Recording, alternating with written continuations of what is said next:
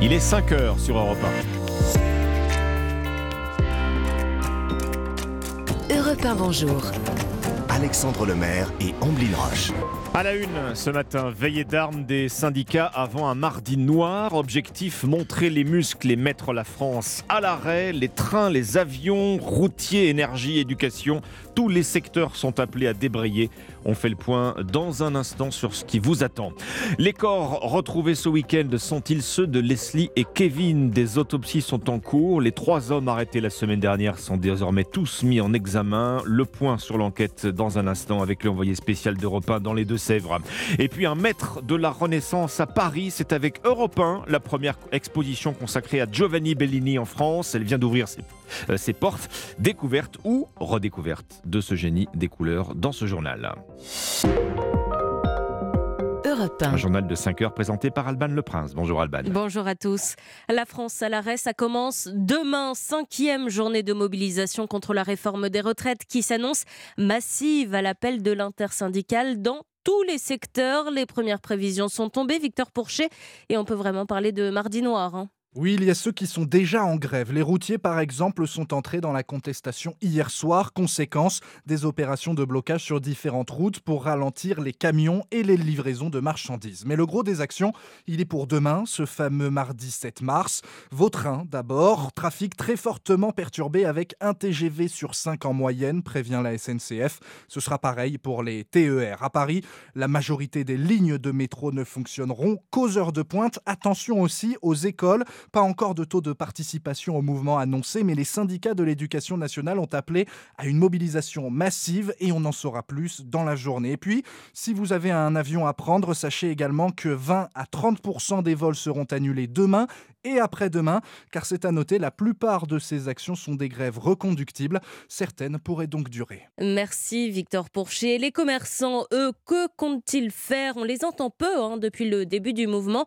Alors Frédéric Michel, correspondant de 1 dans le Sud-Est, est allé les rencontrer. Comme une majorité de commerçants rencontrés, Annick ne fermera pas rideau demain. Elle est fleuriste sur un grand boulevard à Nice. Je peux pas, j'ai trop de frais. Je comprends tout à fait la mobilisation, mais la grève générale, ça m'inquiète beaucoup. Le 8 mars, je ne sais pas ce qu'on va trouver. Cette commerçante vend du prêt-à-porter. Je suis solidaire, mais de l'autre côté, il faut que je paye mon loyer. Bien sûr, c'est pas très joyeux de travailler en plus. Après, malgré tous les grèves qu'elles font les gens, on voit pas un changement de notre gouvernement. Jean-Marie de Bézieux préside la Fédération du commerce niçois et de l'artisanat. On peut pas fermer parce qu'une journée de chiffre d'affaires, on en a besoin. On entend mais on ne peut pas se permettre. Ce sont des entreprises, ce sont des emplois. On a eu une période Covid où on a dû faire face à des dépenses sans recettes. On a des augmentations tarifaires qui se font au niveau des matières premières, au niveau de nos produits. Derrière, on a un coût de l'énergie qui augmente, une modification du mode de consommation avec Internet qui explose. Aujourd'hui, c'est notre activité qui nous fait vivre. C'est notre activité qui sera demain matin peut-être notre retraite. Et les commerçants de redouter la période qui s'ouvre. Frédéric Michel, correspondant d'Europe 1 dans le Sud-Est, jusqu'à 1 400 000 manifestants sont attendus dans tout le pays. Côté politique, l'examen de la réforme des retraites continue. Au Sénat, l'index senior a été voté cette nuit, mais uniquement pour les entreprises de plus de 300 salariés. Au programme aujourd'hui, la création d'un CDI, nouvelle formule pour inciter à l'embauche des seniors au chômage. Il est 5h03 sur Europe 1. Les deux corps retrouvés ce week-end dans les Deux-Sèvres sont-ils ceux de Leslie et Kevin? Des autopsies sont en cours pour tenter de le savoir. Oui, hein, trois mois après s'être volatilisée, l'enquête s'est nettement accélérée la semaine dernière avec l'arrestation de trois hommes, ce matin tous mis en examen. Guillaume Dominguez, vous êtes l'envoyé spécial d'Europe 1 dans les Deux-Sèvres. C'est quoi la suite maintenant? Eh bien d'abord, l'autopsie. Les deux corps retrouvés vendredi soir et samedi près de la commune de Puyraveau ont été transportés à l'Institut de recherche criminelle de la gendarmerie à Pontoise. Les analyses ont commencé hier après-midi et vont se poursuivre encore aujourd'hui. Les enquêteurs vont tenter de déterminer l'identité des corps dans un premier temps, puis les causes de la mort et enfin, sans doute l'un des détails les plus importants, l'heure exacte de la mort, puisqu'on le rappelle, trois hommes ont été mis en examen pour enlèvement et séquestration, mais deux seulement pour assassinat, ce qui laisse à penser que le couple n'a peut-être pas été tué immédiatement après sa disparition. Le procureur de Poitiers devrait s'exprimer très prochainement pour revenir en détail sur la chronologie des faits. Pour l'heure, plusieurs zones d'ombre restent encore à éclaircir, à la tête desquelles le mobile, la piste d'une disparition sur fond de trafic de stupéfiants n'est pour le moment pas écartée. Merci pour ces précisions, Guillaume Dominguez, envoyé spécial d'Europe 1 dans les Deux-Sèvres. Il se considère comme le seul candidat capable de sauver les États-Unis. On ouvre les guillemets des démocrates bellicistes et des fanatiques et imbéciles du Parti républicain. Oui, un, un an avant la présidentielle, Donald Trump, grande star de la grand-messe annuelle des conservateurs américains, le CIPAC, qui a eu lieu hier. Aviva Fried, vous êtes la correspondante d'Europe 1 aux États-Unis. Pas de doute, hein, dans son camp, Trump est toujours aussi adulé. Oui, hein, et si l'élection américaine se tenait exclusivement au CIPAC, Donald Trump serait réélu à une écrasante majorité. L'ancien président a fait son show pendant près de deux heures devant des fans en transe. Nous battrons les démocrates, nous mettrons en déroute les médias fake news, nous exposerons et traiterons de manière appropriée les imposteurs républicains, nous expulserons Joe Biden de la Maison-Blanche et nous libérerons l'Amérique de ses crapules et de ses scélérats. Une bonne fois pour toutes. On l'entend, hein, les supporters réclament 4 ans de plus, euh, mais le CIPAC n'a peut-être plus autant d'influence sur le parti. Euh, les adversaires potentiels de Donald Trump, comme le gouverneur de Floride, Ron DeSantis, ont boudé le rassemblement. Il y avait aussi nettement moins de spectateurs que lors des éditions précédentes, ce qui fait dire aux analystes politiques américains que le CIPAC n'est guère plus désormais qu'une secte trumpiste, virulente mais sans poids véritable. N'oublions pas quand même que c'est déjà ce qu'on disait du candidat Trump en 2016, avec le résultat qu'on connaît. Aviva Fried, correspondante d'Europe 1 aux États-Unis. Le pape Jean-Paul II aurait-il couvert des affaires de pédophilie à l'époque où il était cardinal et évêque de Cracovie? C'est ce qu'assure une enquête journalistique polonaise qui indique que le futur pape aurait, à la fin des années 70, transféré d'une paroisse à une autre un prêtre pour éviter le scandale, notamment en Autriche. La colère ne retombe pas en Grèce après près d'une semaine après l'accident de train qui a fait 57 morts. Oui, des heurts ont éclaté hier à Athènes entre policiers et manifestants qui réclamaient la démission du gouvernement. À Larissa, ville où a eu lieu le drame, le chef de la gare mis en cause pour avoir commis une faute a été inculpé hier. Il encourt une peine allant de 10 ans de prison à la perpétuité. On termine ce journal Alban avec une première en France. C'est une exposition consacrée au maître Giovanni Bellini. Peintre vénitien de la Renaissance à qui l'on doit beaucoup de tableaux de scènes bibliques aux couleurs vives. Europe 1 est partenaire de cette exposition inédite au musée Jacques Marandré à Paris. Marie Giquel nous fait la visite. À l'heure du petit déjeuner, il est un peu tôt pour parler du cocktail Bellini. Jus de pêche et Prosecco. Ah, ça, c'est très important. Qui a été fait au Harris Bar à Venise en 1949. Grande exposition sur Bellini. Parlons donc de ces couleurs Bellini qui ont inspiré le cocktail. C'est ce qui attire l'œil dans cette exposition. Des couleurs éclatantes, du bleu outre-mer au rouge vermillon. À ce moment-là, il n'y a pas de tube de peinture. Euh, on ne va pas chez euh, Leroy Merlin pour acheter sa, sa peinture. Neville Rollet, commissaire de l'exposition. On a besoin de petites mains pour euh, aller acheter les, les pigments qui parfois viennent de l'actuel Afghanistan. Grâce à ce travail, très minutieux, ces couleurs et leur transparence restent. Un thème revient souvent, celui de la Vierge et l'enfant. Il y en a pas mal, mais euh, l'important c'est qu'il n'y a jamais la même. À l'époque, c'est très important d'avoir euh, à Venise, dans la chambre à coucher euh, conjugale, une Vierge à l'enfant qui va permettre de protéger les enfants actuels ou à venir. À l'arrière-plan de ces sujets sacrés, des paysages symboliques, des châteaux, des villages, des plaines, dans lesquels on aimerait bien flâner.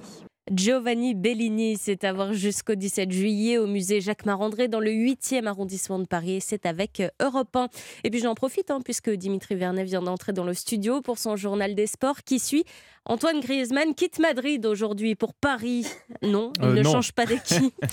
Mais la statue de cire du footballeur sera inaugurée ce soir au musée Grévin en présence de notre grisou national. Merci Alban Le Prince, c'était votre journal de 5 heures sur Europe 1. Europe 1, il est 5h09, l'histoire dingue d'Anissa Haddadi avec un trésor découvert dans une déchetterie, un homme qui est passé à côté à pas grand-chose. Les courses avec Thierry Léger, son pari gagnant à suivre et tout de suite, Alban l'a dit, les sports. 5h, 7h, Europe 1, bonjour. Omblin Roche et Alexandre Lemaire. Bonjour Dimitri Vernet. Bonjour Ombline, bonjour Alexandre, Bonjour, bonjour, à tous. Alors on débute ce journal des sports par du football. Après la gifle reçue par le PSG et la désillusion en Coupe de France face à Annecy, Marseille s'est enfin remis sur de bons rails. Eh oui, les Olympiens ont enfin renoué avec le succès hier soir en terre bretonne. Victoire 1-0 face au Stade Rennais pour le compte de la 26e journée de Ligue 1. Trois points importants hein, qui ne leur feront pas oublier leur dernière contre-performance, mais qui leur permettent d'aller de l'avant, comme l'explique le milieu marseillais Valentin Rongier au micro européen de Stéphane Beignet. Ça ne veut pas dire qu'on oublie ce qui s'est passé euh, en coupe. Malheureusement, on ne peut pas revenir en arrière, mais c'était la meilleure réponse euh, à apporter ce soir.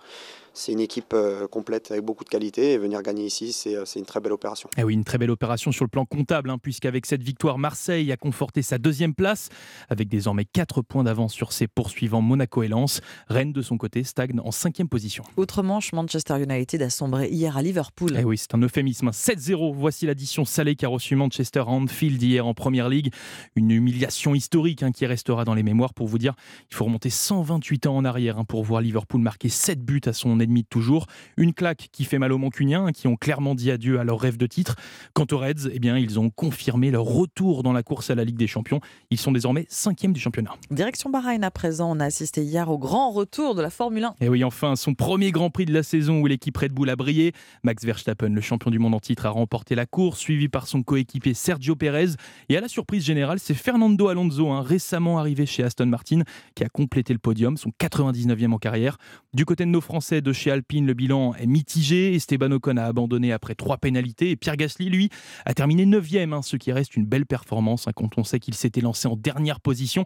De quoi le satisfaire pour sa première course avec l'écurie française?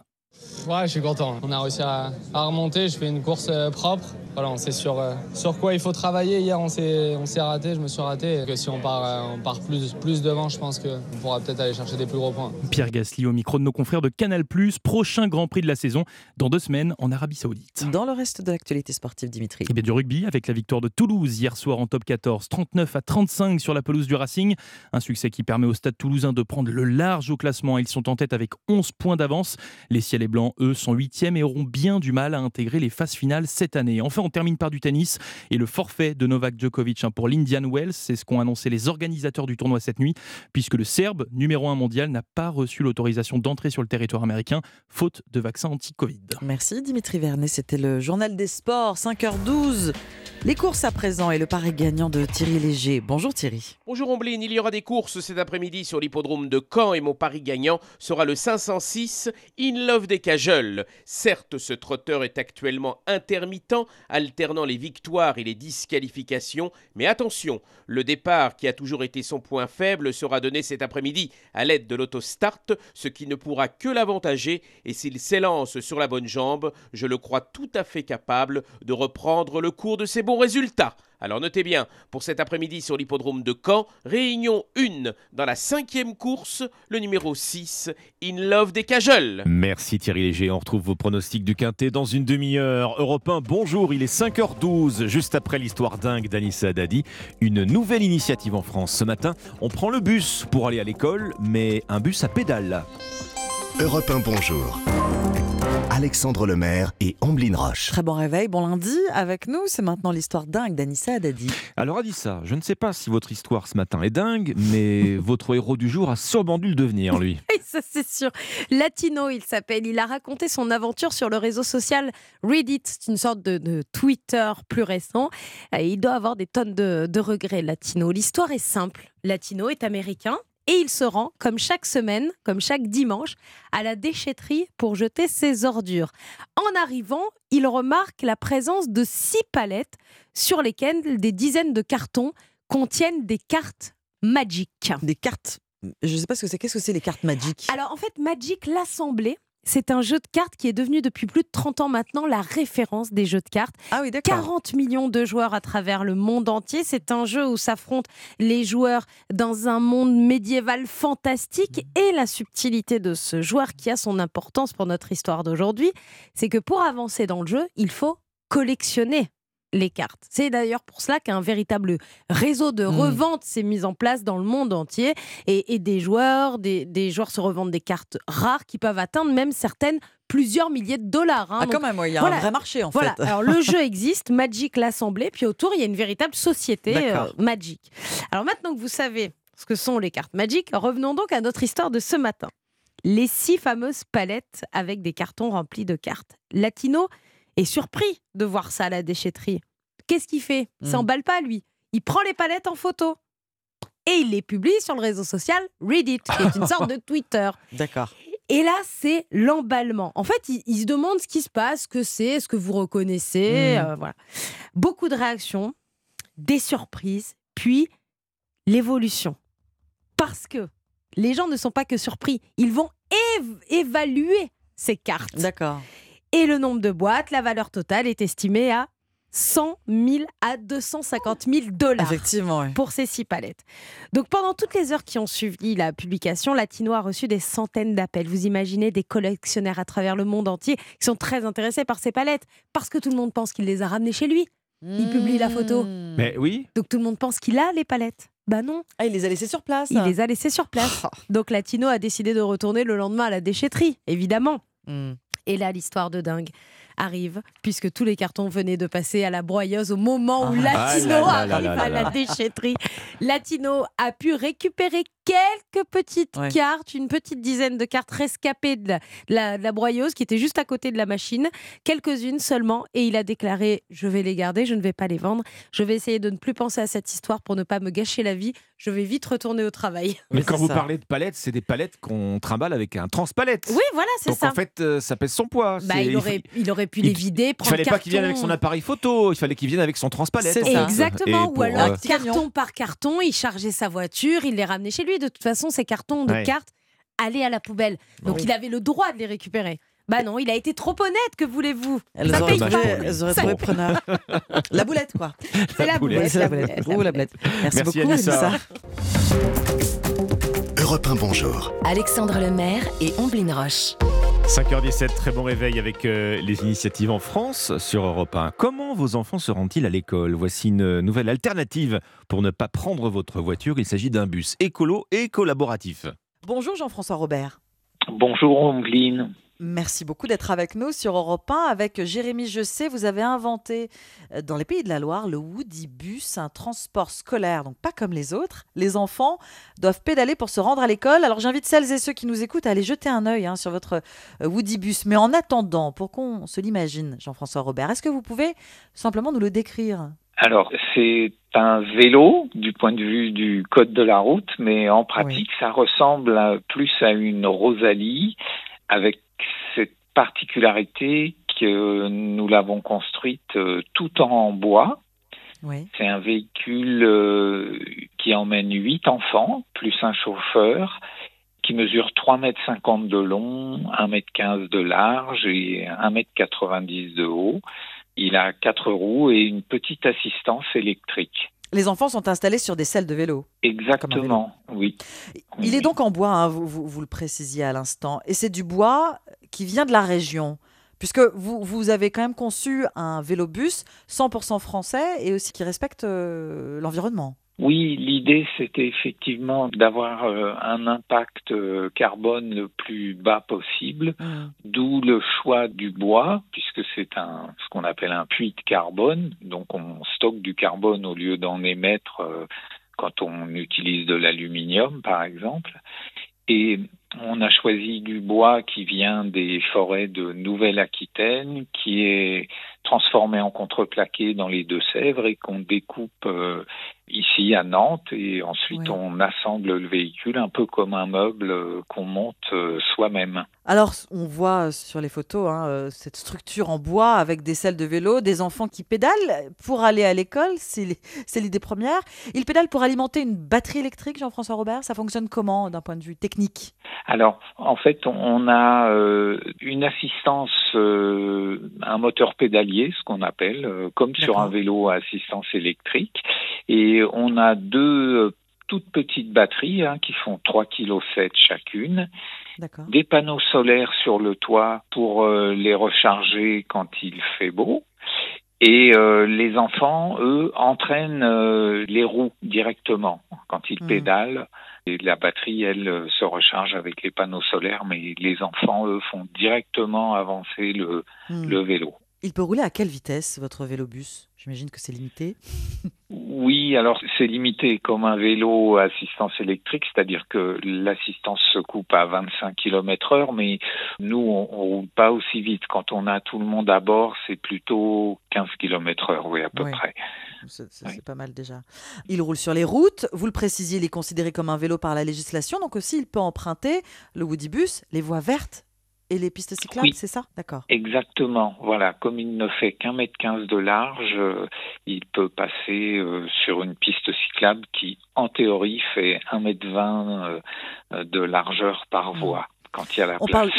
Ah oui, quand il y a la place, évidemment. Euh, on parle du Woody Bus sur Europe 1, ce bus écolo et collaboratif qui transporte les enfants euh, à l'école. Vous étiez ingénieur spécialisé dans les motos de course, c'est ce que j'ai vu en préparant notre entretien. Comment êtes-vous passé des motos de course au bus en bois et à pédales Bien, Jean-François en Robert. fait, euh, à un moment donné, je, je me suis dit que c'était pas vraiment vertueux et que avec le, le changement écologique qui arrivait, euh, je- il fallait vraiment que je change de métier et que je me rende utile et que je mette mes connaissances au service des autres.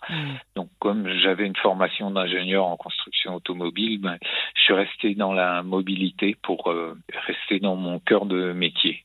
Le vélobus a obtenu son homologation euh, en fin d'année dernière. hein. À partir de quand va-t-il pouvoir circuler? Alors, le premier va être livré à la fin du mois de mars. Et puis ensuite, on, les livraisons vont s'échelonner. Bien sûr. On va, on va pouvoir le croiser où, le, le Woody Bus Le premier, en tout cas? Alors, le premier part en Normandie, dans la communauté de communes de Sénéeur, euh, autour de Louviers. D'accord. Cela s'adresse aux enfants qui habitent euh, près de leur école, évidemment. Euh, Jean-François Robert, on l'a pas dit, mais l'idée, c'est de ne pas faire pédaler 20 km les enfants tous les matins. Non, effectivement, sans ça, ils vont arrêter l'école très vite. Non, non, euh, l'idée c'est plutôt de rester dans un rayon de 3 à 5 kilomètres autour de l'école. faut que le trajet dure, allez, on va dire une maximum une vingtaine de minutes euh, pour que ça reste un plaisir.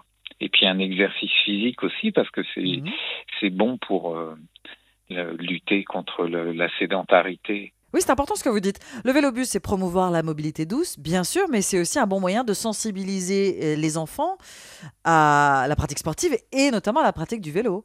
Oui, c'est vraiment un, un vecteur qui amène les, les enfants au vélo. C'est ce qu'ont constaté donc euh, les personnes de la communauté de communes euh, de Seine-et-Eure, là, qui avaient déjà fait des expérimentations par le passé avec des vélobus hollandais. Mais ces vélobus n'étaient pas homologués en France, donc ils ont été obligés d'arrêter.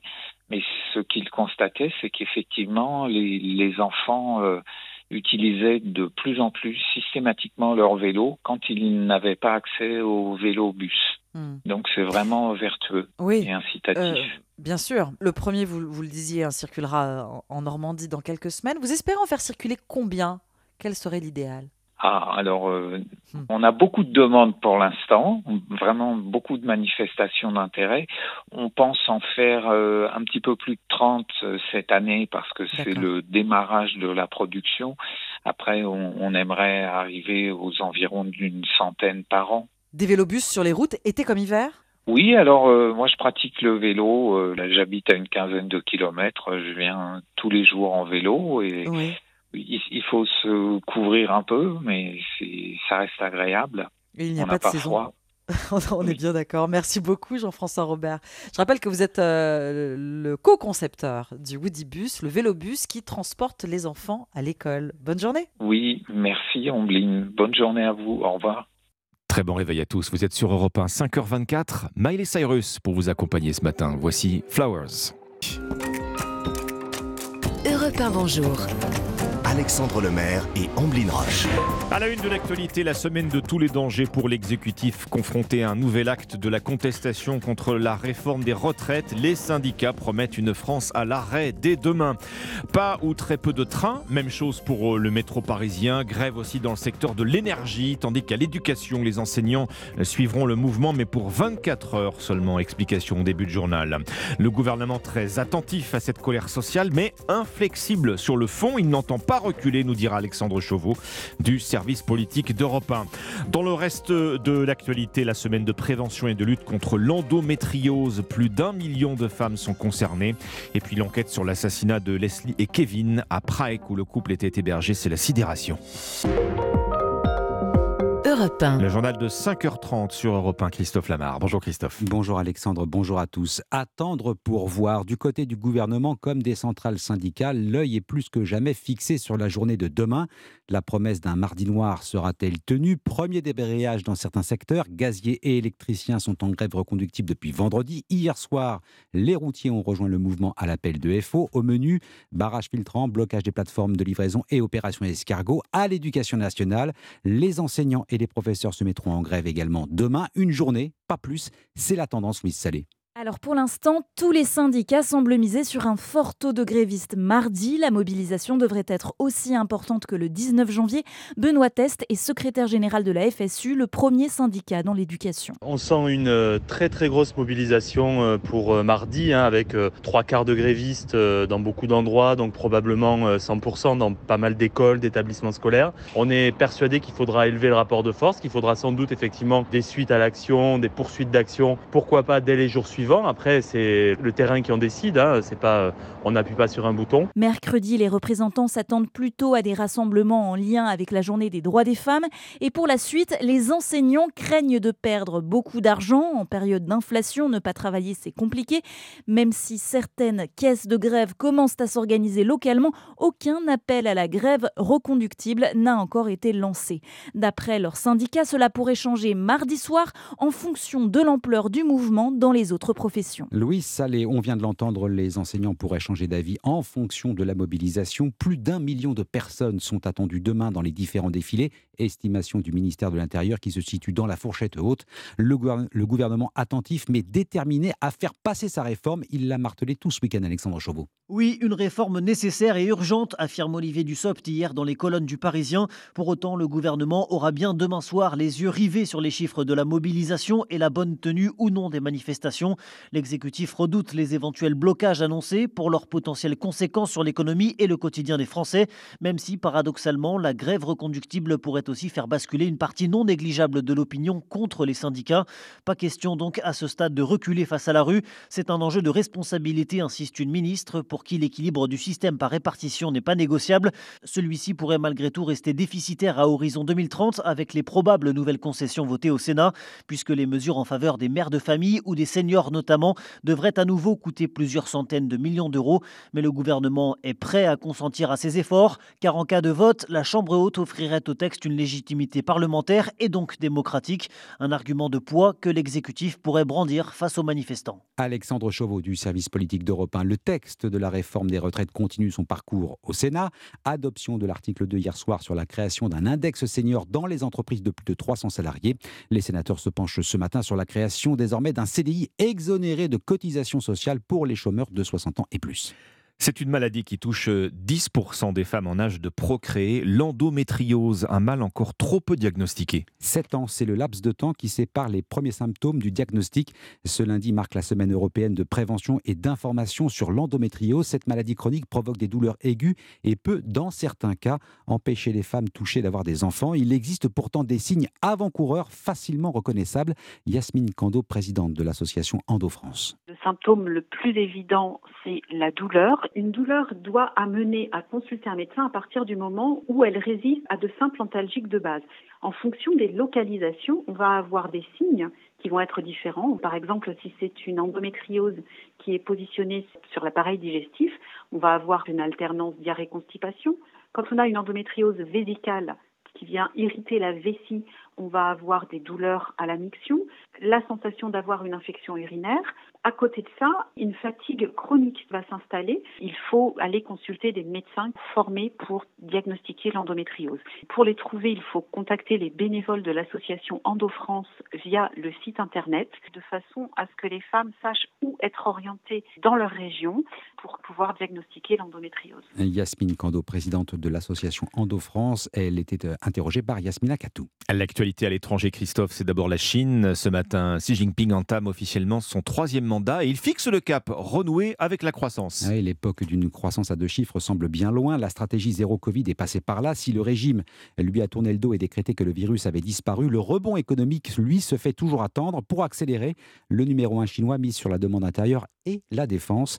La Chine veut muscler son appareil militaire. Sébastien Le Belzic, correspondant d'Europe 1 à Pékin. Le cérémonial n'a pas changé depuis Mao Tse-tung, et c'est sous l'immense faucille et marteau face aux 3000 députés de l'Assemblée nationale populaire réunis à Pékin que le président Xi Jinping a fait son entrée. Cette semaine marque le début officiel de son troisième mandat accompagné du plus grand remaniement ministériel en dix ans. Le Premier ministre Li Keqiang, qui passera la main à Li Qiang, fidèle lieutenant du président Xi Jinping, a donné hier les objectifs économiques de l'année à venir, avec l'une des croissances les plus modestes depuis plusieurs décennies. Les principaux objectifs pour l'économie sont une croissance du PIB d'environ 5%, de nouveaux emplois urbains d'environ 12 millions de postes, un taux de chômage urbain fixé à environ 5,5% et l'inflation à 3%. Autre annonce, l'augmentation de 7,2% du budget de l'armée, avec une enveloppe de 225 milliards de dollars, soit sa plus forte hausse depuis 2019. Pékin, Sébastien Lebelzik, Europe 1.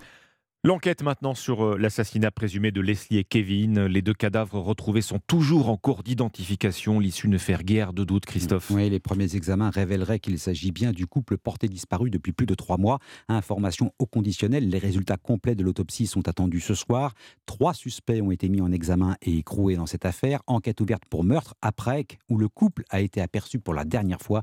C'est la sidération. Reportage de l'envoyé spécial d'Europe 1, Guillaume Dominguez. Raek, la boulangerie, la mairie et le restaurant font face à l'église sur la place centrale de ce village de 2000 habitants.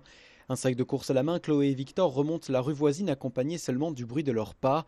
Impossible pour ce couple d'une vingtaine d'années d'imaginer qu'à quelques centaines de mètres seulement, Leslie et Kevin ont disparu il y a quelques mois. Quand je me promène, je vois souvent des petites mamies, des petits papis se promener. Je m'imagine pas du tout euh, des enlèvements, euh, des meurtres. On s'attend pas à ce que ça arrive si près de chez nous. Enfin, on se dit toujours que ça arrive que chez les autres. C'est dans ce village tranquille que vit Patrick depuis 50 ans. Agent communal, il a bien connu Tom et Kevin. Je les connaissais au café, là, ils étaient souvent au café avec nous, on s'amusait au baby-foot, on s'amusait Ils étaient sympas, poursuit-il, même s'il me confie que dans le village, tout le monde savait que Tom, l'un des trois suspects dans l'affaire, consommait de la drogue. On, on le sait, dans Prêtre, tout le monde le savait, hein, que je le touchais. Mais nous, après, on ne sait pas qu'il faisait du trafic plus que ça. Simple consommateur ou trafiquant, l'enquête doit encore déterminer le mobile de la disparition du jeune couple. Guillaume Dominguez, envoyé spécial d'Europe 1 dans les Deux-Sèvres. Le football, bonne opération pour Marseille, vainqueur 1-0 sur la pelouse de Rennes hier soir. L'OM consolide sa deuxième place et distance ses rivaux dans la course à la qualification pour la Ligue des Champions. Enfin, intouchable Red Bull sur, pour le premier Grand Prix de la saison de Formule 1 à Bahreïn. Victoire de Max Verstappen devant son coéquipier Sergio Pérez et le revenant Fernando Alonso, l'Espagnol 41 ans, 41 ans, signe une brillante troisième place au volant de l'Aston Martin. Côté français, Pierre Gasly termine 9e sur Alpine. Merci Christophe Lamar. Bienvenue si vous nous rejoignez sur Europe 1. Dans un instant, le jour avec l'or d'Autriche. On revient sur l'entrée au musée Grévin de la statue de cire d'Antoine Griezmann. Mais d'abord, les pronostics du Quintet. Avec vous Thierry. Bonjour Thierry. Bonjour Alexandre, c'est sur l'hippodrome de Caen que va se courir ce quintet, une course au trot attelé qui réunira 16 chevaux âgés de 6 à 11 ans et je n'ai pas hésité à placer en tête de mon pronostic Elios Somoli, le numéro 5, idéalement engagé et qui possède des références solides sur cette piste. On lui opposera les numéros 13 Esteban Giel, troisième d'un quintet d'un niveau plus relevé le 16 février à Vincennes, mais qui n'est pas confirmé à Caen, un hippodrome corde à droite. 2. Eliossi, l'un des deux seuls trotteurs âgés de 6 ans à oser défier ses aînés et qui reste sur trois probantes performances. Et 15. Flamme vive, dont les quatre dernières sorties sont vraiment trop mauvaises pour être exactes. Il faut la racheter. Enfin, les numéros 14, Cléa Michelry, 1 Graziella Adèle, 3 Glorioso Bello et 10 Gouttes du Houlbet compléteront ma sélection. Mon pronostic 5, 13, 2, 15, 14, As, 3 et 10. Et tous ces pronostics, vous les retrouvez sur europe1.fr. Merci beaucoup Thierry Léger.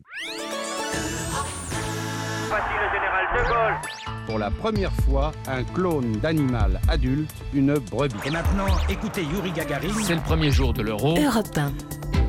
Le footballeur Antoine Griezmann est dans le jour où sur Europe 1 Bonjour Lord d'Autriche. Bonjour Ombline, bonjour Alexandre. Une nouvelle statue de cire vient aujourd'hui enrichir la collection du célèbre musée Grévin à Paris. C'est celle du footballeur Antoine Griezmann. À 31 ans, il est aujourd'hui l'un des hommes clés de l'Atlético de Madrid et de l'équipe de France. Sa carrière a explosé alors il y a une dizaine d'années. Oui, la première fois qu'il est dans la lumière, c'est en 2014. Il est sélectionné au sein de l'équipe de France pour le mondial au Brésil. Toute sa famille, originaire de Mâcon, le regarde devant la télé. C'est vrai qu'il a la tête sur les épaules, ça c'est sympa aussi, c'est bien. Quoi qu'il a une bonne mentalité, ça peut aussi aider euh, dans une ascension comme aujourd'hui. Et comment était le petit Griezmann à la maison? Réponse de sa tante Danielle. On le voyait, il avait toujours son ballon et tout le temps. Il était tout le temps habillé en foot. Se couchait avec euh, tout son équipement. Enfant, Griezmann s'entraîne tout seul contre les murs, sur les portes de garage. Son père, Alain Griezmann, employé municipal dans la vie, est l'invité d'Europe 1 le 25 juin 2014. C'était le seul jeune qui, lors de tournois, allait, allait jouer avec les autres joueurs des autres équipes. C'est le garçon qui discute avec tout le monde, qui est ouvert à tout. Euh. Moi, je suis pas surpris par son intégration. Hein. Il lui en a fallu des efforts pour se hisser au plus haut. Lorsqu'Antoine Griezmann avait 13 ans, aucun centre de foot professionnel en France ne l'avait accepté parce qu'il était trop petit, trop chétif. Oui, la personnalité et, l'attitude d'Antoine Griezmann, voilà deux choses qui tranchent également dans le milieu du foot. Oui, simple, humble, imperméable à la pression, il fait figure de bon garçon dans le monde du foot. Pendant l'Euro 2016, Antoine Griezmann hisse les Bleus en finale et marque deux buts en demi-finale face à l'Allemagne.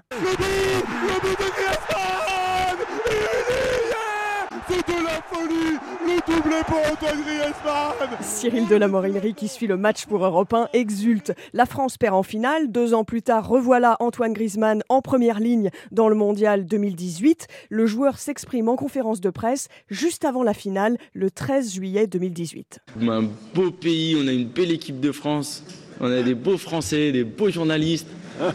Et j'ai envie que les jeunes aussi disent euh, voilà, vive la France, vive la République. J'ai envie de dire à quel point je suis, fier d'être français. Griezmann avait 7 ans en 98 lorsque la France a gagné la Coupe du Monde. Il en a 27 en 2018 et juste après, il rapportera pendant quelques heures la Coupe du Monde à Mâcon, sa ville d'origine.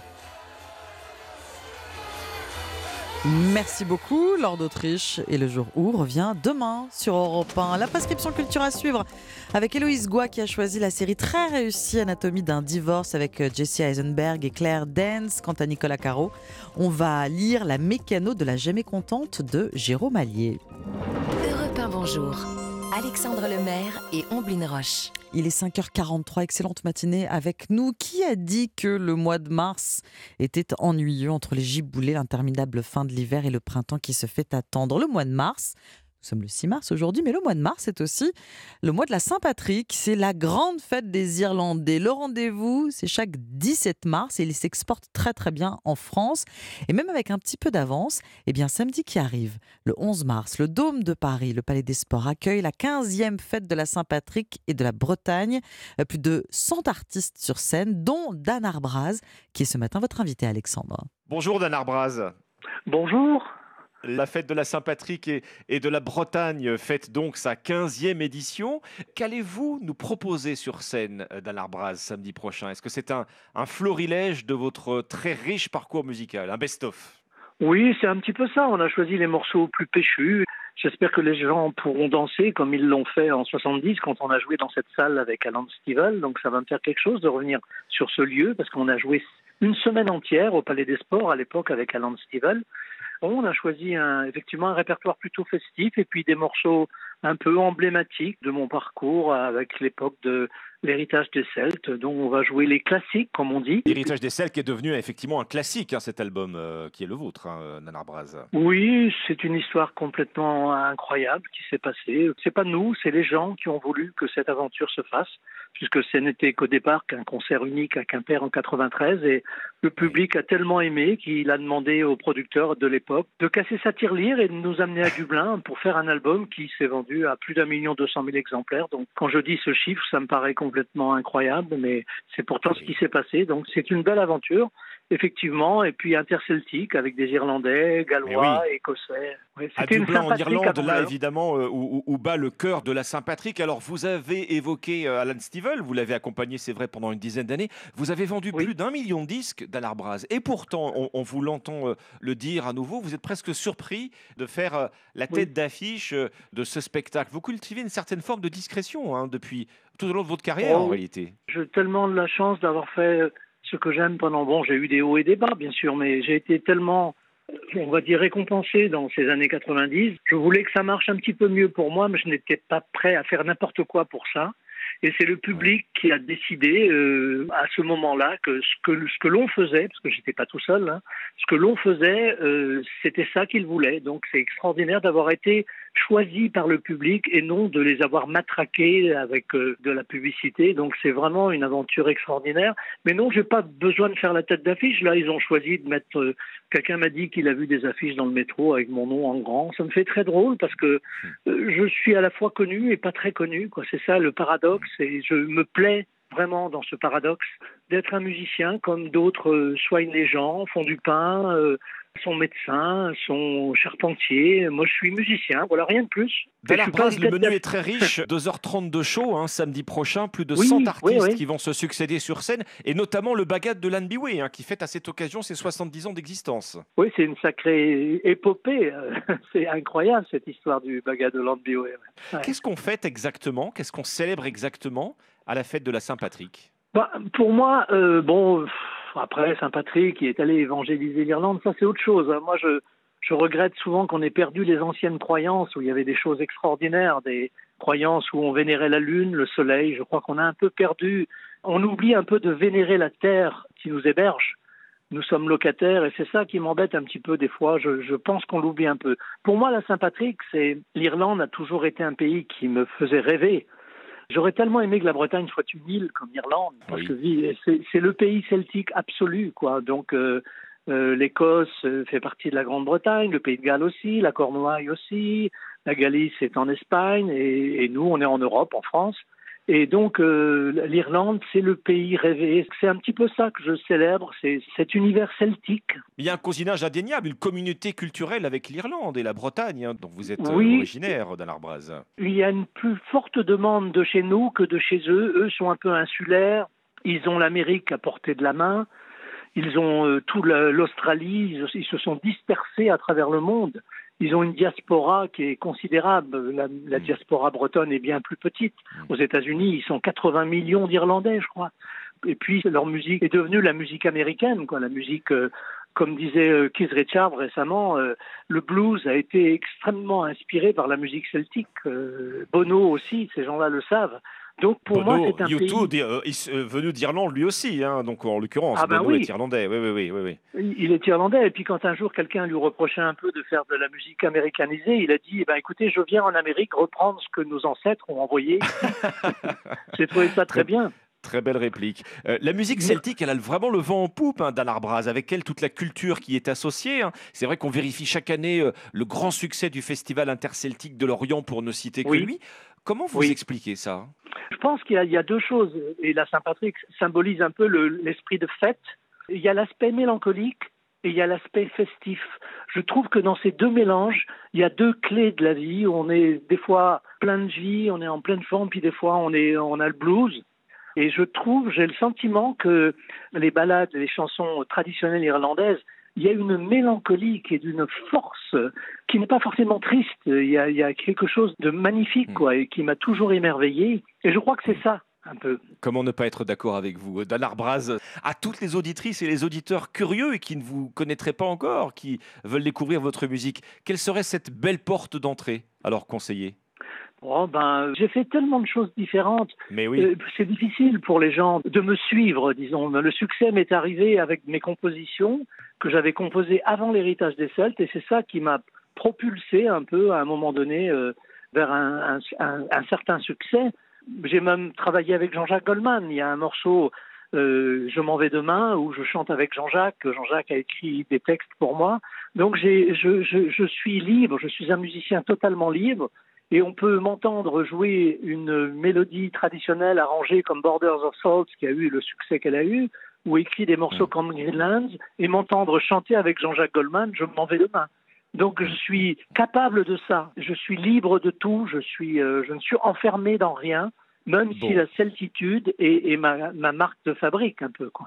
Je conseillerais peut-être La Mémoire des volets blancs, qui est un album qui n'est pas forcément lié à la Saint-Patrick, mais peut- beaucoup de gens ne connaissent pas cet album.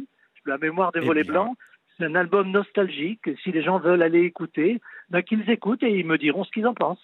Eh bien voilà, on retient le conseil. Merci Dan Arbraz. On vous retrouve donc euh, au Dôme de Paris euh, samedi prochain pour cette grande fête de la Saint-Patrick et de la Bretagne. Un grand spectacle de 2h30 avec plus de 100 artistes sur scène. Et vous, donc, Dan Arbraz, merci à vous. Merci Alexandre.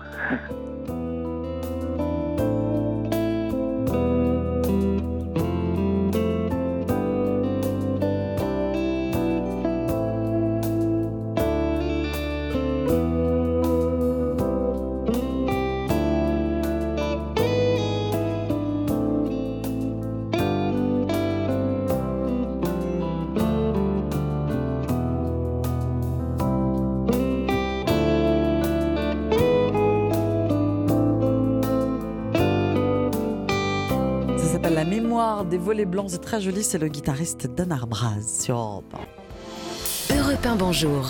Très bon lundi avec Europe 1, 5h52. Bonne reprise. Voici votre prescription culture. Avec le conseil série euh, du lundi, avec Héloïse Goua qui va nous rejoindre. Mais tout de suite avec nous, Nicolas Caro. Bonjour. Bonjour Ombline, bonjour Alexandre. Nicolas, vous nous emmenez ce matin à la fin du 19e siècle. Avec Jérôme Allier et son roman chez Flammarion, La Mécano de la Jamais Contente. La Jamais Contente, c'est une voiture, une voiture mythique inventée, conçue par Camille Genazzi, un Belge, une voiture électrique. En 1899, elle a dépassé les 100 km/h, mais on n'en est pas là pour l'instant. Le roman s'ouvre en 1898 quand s'affronte, quand on fait le tri en fait, quand on choisit entre les voitures à pétrole, à vapeur et celles qui roulent à l'électricité. Et parmi ceux qui misent sur l'électrique, il y a donc Camille Genazzi et en face Charles Gentot et son chauffeur, le comte Gaston de Chasseloup Loba.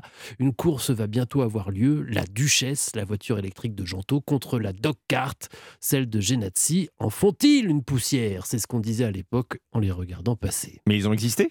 Oui, absolument, tout est vrai, même si c'est un roman. Deux personnages de fiction apportent de l'intrigue. Il y a Gabriel, jeune ingénieur de marine devenu apprenti mécanicien chez Gentot, et Céleste, la mécanicienne de Genazzi. Et je ne dévoile rien en disant que dès le départ, on se rend bien compte que les deux mécanos ne sont pas indifférents l'un à l'autre. Mais alors les deux équipes sont rivales, Nicolas. Les deux constructeurs se détestent et se Mm. respectent en même temps. Genazzi est un trapu à la barbe hirsute avec de mauvaises manières et Chasseloup Loba est un grand, fin, très gentleman avec chapeau, lunettes, de protection et gants en daim pour prendre le volant. Ça m'a fait un peu penser d'ailleurs au film Le Mans 66 avec Christian Bell et Matt Damon. Toujours est-il que la jamais contente arrive, elle dépasse tout ce qu'on a imaginé à l'époque. Elle ressemble à un gros cigare ou à une torpille plutôt ou un obus et elle doit battre le record, la barre des 100 km/h.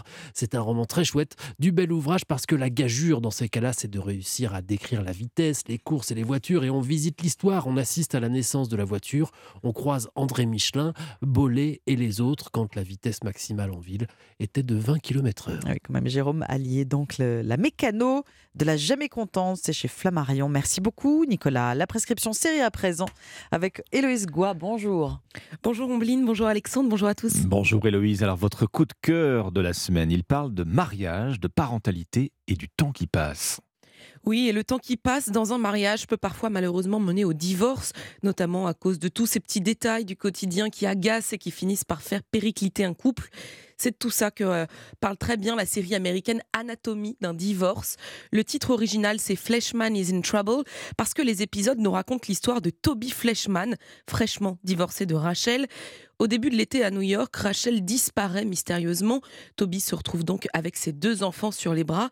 C'est l'occasion pour lui de rembobiner le film de ses 15 ans de mariage pour tenter de comprendre ce qui n'a pas fonctionné. Tout ça est filmé sous forme de flashback. On a mangé du poulet vapeur.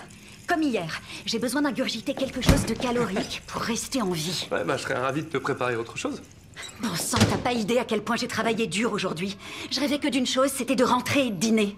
Et tu l'as fait? Ah oui, tu trouves? On vit à Manhattan. Je peux te trouver tout ce que tu veux. Laisse tomber, j'ai pas le temps. Je vais reprendre du poulet. Comment j'ai pu épouser un homme qui a les préoccupations alimentaires d'une reine de beauté? Le jeu des points de vue fait tout le charme et l'originalité de cette série. D'un côté, on observe comment un homme analyse son propre divorce et d'un autre, une amie de jeunesse de Toby nous raconte cette histoire vue de l'extérieur. Elle est même la narratrice de tous les épisodes. C'est une histoire universelle. Un récit sur la vie et le mariage. La façon dont les jeunes amours peuvent se muer en vieilles rancœurs. Sur l'argent et l'insatisfaction. J'ai l'impression de plus me sentir vivant. On a choisi cette fille Et la jalousie.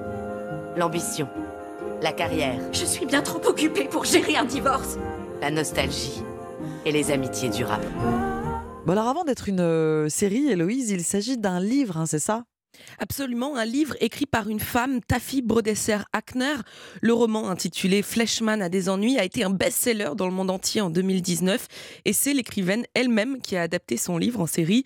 L'écriture incisive sonne très juste, on rit, on pleure, on vibre et on se reconnaît à peu près tous devant les épisodes de cette fiction qu'on enchaîne à toute vitesse. C'est très très réussi, hein. on confirme Anatomie d'un divorce avec Jesse Eisenberg et Claire Danes notamment.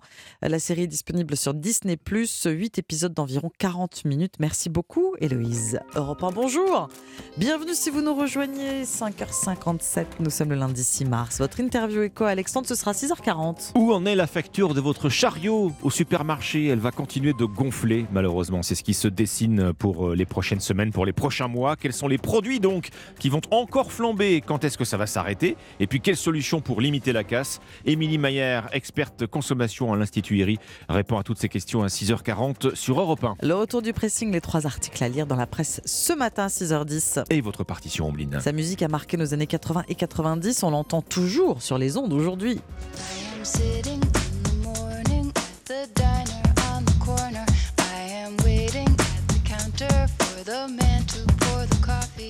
La chanteuse new-yorkaise Suzanne Vega sera neuf concerts en France entre ce mois de mars et août prochain. On parlera de Suzanne Vega dans 20 minutes.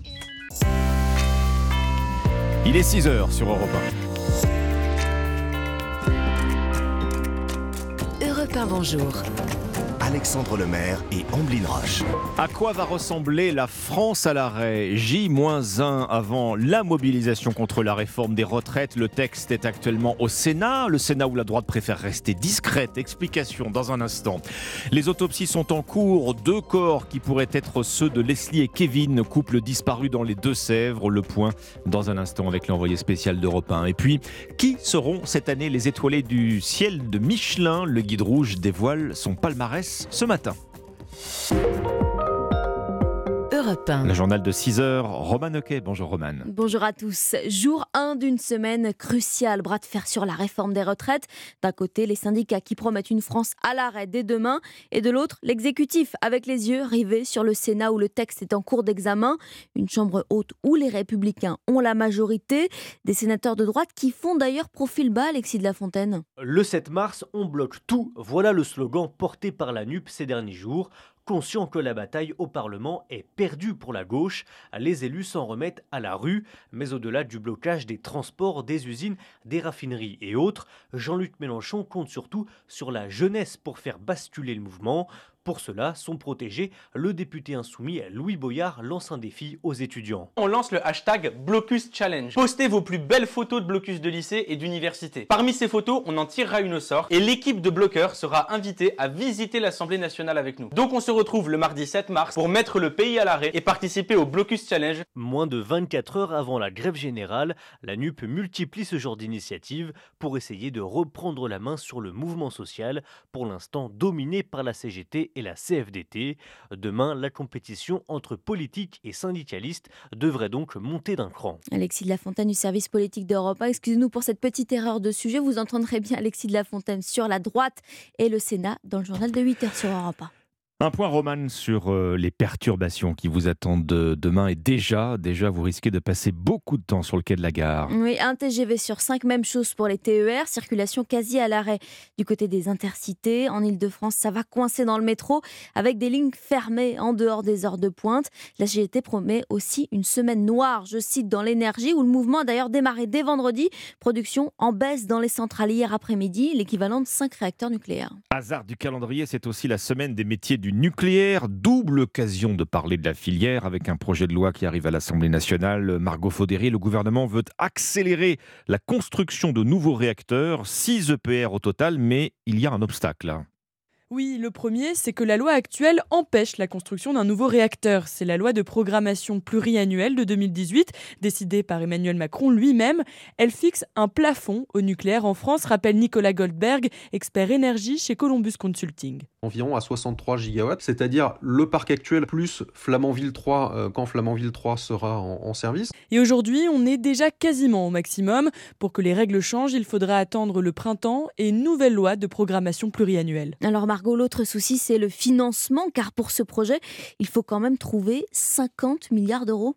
Oui, et d'abord, on ne parle pas d'un investissement d'un seul tenant, il y aura certainement diverses sources de financement. EDF peut s'endetter sur plusieurs années en empruntant de petites sommes chaque année. Le groupe peut aussi vendre des actifs qu'il détient à l'étranger, par exemple sa filiale italienne Edison, 8 milliards d'euros. Autre piste qui circule ces derniers temps, puisée dans l'épargne préférée des Français, le livret A. Margot Faudéré du service économie d'Europe 1, 6h03. Les analyses sont en cours et devraient confirmer l'identité des corps retrouvés ce week-end près de Niort, ceux de Leslie et Kevin disparus en novembre. Ce matin, trois hommes sont mis en examen. Guillaume Dominguez, vous êtes l'envoyé spécial d'Europe 1 dans les Deux-Sèvres. Guillaume, quelles sont les prochaines étapes de l'enquête? Eh bien d'abord, l'autopsie. Les deux corps retrouvés vendredi soir et samedi près de la commune de Puyraveau ont été transportés à l'Institut de recherche criminelle de la gendarmerie à Pontoise. Les analyses ont commencé hier après-midi et vont se poursuivre encore aujourd'hui.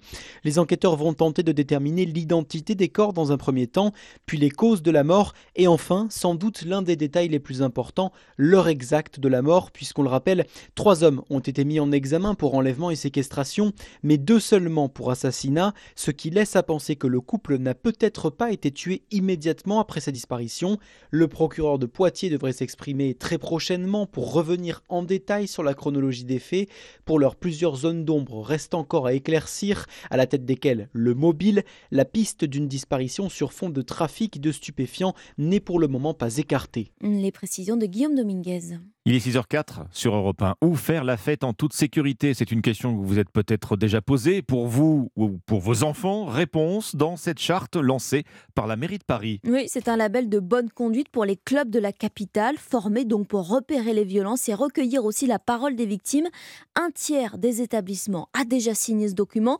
C'est le cas notamment du Nexus pour Europe 1. Et vous, Alexandra Gégy, a passé la soirée dans cette boîte de nuit aux portes de Paris.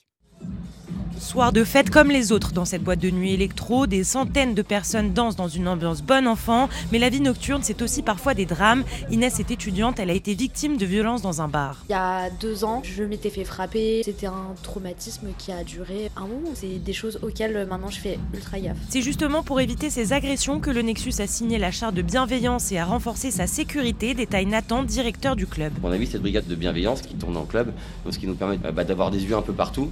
On a aussi mis quelques autres process en place, notamment un mot de passe au bar. Quand on donne le nom d'un cocktail, c'est un cocktail qui n'existe pas, le barman sait qu'il y a un problème quelque part. Des initiatives exemplaires et rassurantes pour Margot, 24 ans, mais ce n'est pas suffisant pour s'être habitué des lieux. Je ne pense pas que ce soit seulement de la sécurité ou une brigade anti-relou qui devrait porter ce combat. Il faudrait plus sensibiliser les hommes à ces problématiques. Clients comme directeurs, tous observent un manque de sensibilisation et trop d'excès chez certains fêtards. En France, selon l'association Consentis, 60% des femmes ont déjà été victimes d'agressions en milieu festif. Un reportage d'Europe 1 et vous d'Alexandra Gégy. C'est l'aboutissement d'une carrière, une récompense que l'on brode même sur la veste de cuisine. Trois étoiles au guide Michelin.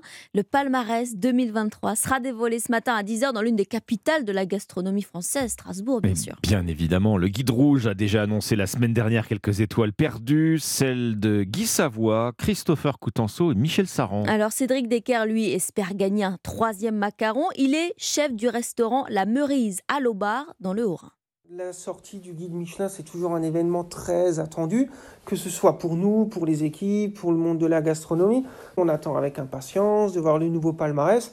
Après, de notre côté, ben, obtenir une troisième étoile Michelin, ça serait exceptionnel. C'est le Graal, c'est ce que tous les cuisiniers peuvent espérer de mieux dans leur carrière. Mais on est dans un état d'esprit totalement serein, où on se fait plaisir tous les jours dans ce qu'on fait, où les équipes euh, sont toujours là pour aller de l'avant. Et, et surtout, chose très importante, ça serait aussi une récompense pour nos clients qui sont fidèles, qui nous suivent pour la plupart comme notre équipe depuis le début et qui euh, voilà, sont toujours un plaisir de revenir nous voir et plaisir autant euh, partager de notre côté, de pouvoir les recevoir à chaque fois dans notre maison.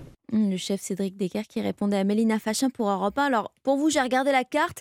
On est quand même sur un cappuccino, pommes de terre et truffes, langoustine et cocotte de légumes rôtis. Voilà, si vous n'aviez pas faim, c'est fait. Euh, alors, on réserve, hein, donc c'est 145 euros le menu. Bon, alors là, vous prenez. Deux, trois, quatre personnes, Dimitri, Ombline. Je prends, Allez, les, je bon. prends les truffes et vous prenez l'addition. On fait comme ça. C'est parti. bon, et vous ne manquerez pas l'interview de Marc Vera euh, à, 6h, à 7h10 tout à l'heure euh, sur Europe 1. Le chef a attaqué le guide Michelin en justice après la perte de sa troisième étoile. Euh, Marc Vera, invité de Dimitri Pavlenko. C'est donc à 7h10 sur Europe 1. Et pour l'heure, il est 6h08, euh, les sports sur Europe 1 et Max Verstappen qui remporte le premier Grand Prix de F1 de la saison. C'était hier sur le circuit de Bahreïn. Un doublé d'ailleurs pour l'écurie Red Bull. Sergio Perez termine deuxième, Alonso troisième à bord de son Aston Martin. Côté français, notez la remontada de Pierre Gasly, le pilote de l'écurie Alpine, parti 20e, a terminé 9e. Ouais, je suis content. Je suis content. euh, c'est euh, vraiment une bonne course. Je pense qu'on finit. euh, on a essayé d'utiliser un peu la performance de la voiture en se décalant par rapport aux autres. Et on a réussi à, remonter. Je fais une course propre. Tout donné à la fin pour essayer d'aller chercher Bottas. Il n'a pas manqué grand-chose. Mais voilà, on sait sur, sur quoi il faut travailler. Voilà, je sais que si on part, on part plus, plus devant, je pense que on peut. Euh, on pourra peut-être on pourra peut-être aller chercher des plus gros points. Le français Pierre Gasly, Pierre Gasly pardon, au micro de nos confrères de Canal+, la Formule 1, on en parlera ce soir dans Europe 1 Sport. Les premières informations de la journée avec Alexandre Lemaire et Omblin Roche sur Europe 1. Europe 1, bonjour, il est 6h11, c'est l'heure de votre réveil ou de votre petit déjeuner, voici votre pressing. Quels articles ont retenu notre attention hein Vous connaissez euh, la chanson et nous sommes rejoints par Dimitri Vernet. Lequel article a retenu la vôtre d'attention? Eh bien moi, c'est une alerte hein, que j'ai repérée dans les pages du Parisien ce matin. Une alerte de l'ANSES, l'Agence nationale de sécurité sanitaire, qui rappelle aux Français de ne pas donner de médicaments humains aux animaux domestiques. Bon, ce qui tombe sous, sous le sens, hein, vous allez me dire, Ombline Alexandre, mais pourtant pas vraiment, car de Mm. trop nombreuses personnes ont encore cette très mauvaise idée. Étienne Vanucci est médecin dans une clinique vétérinaire des Yvelines et il explique hein, dans cet article recevoir au moins deux fois par mois bah, des appels de propriétaires paniqués qui pensaient bien faire en administrant un doliprane ou un aspirine à toutou ou matou en souffrance.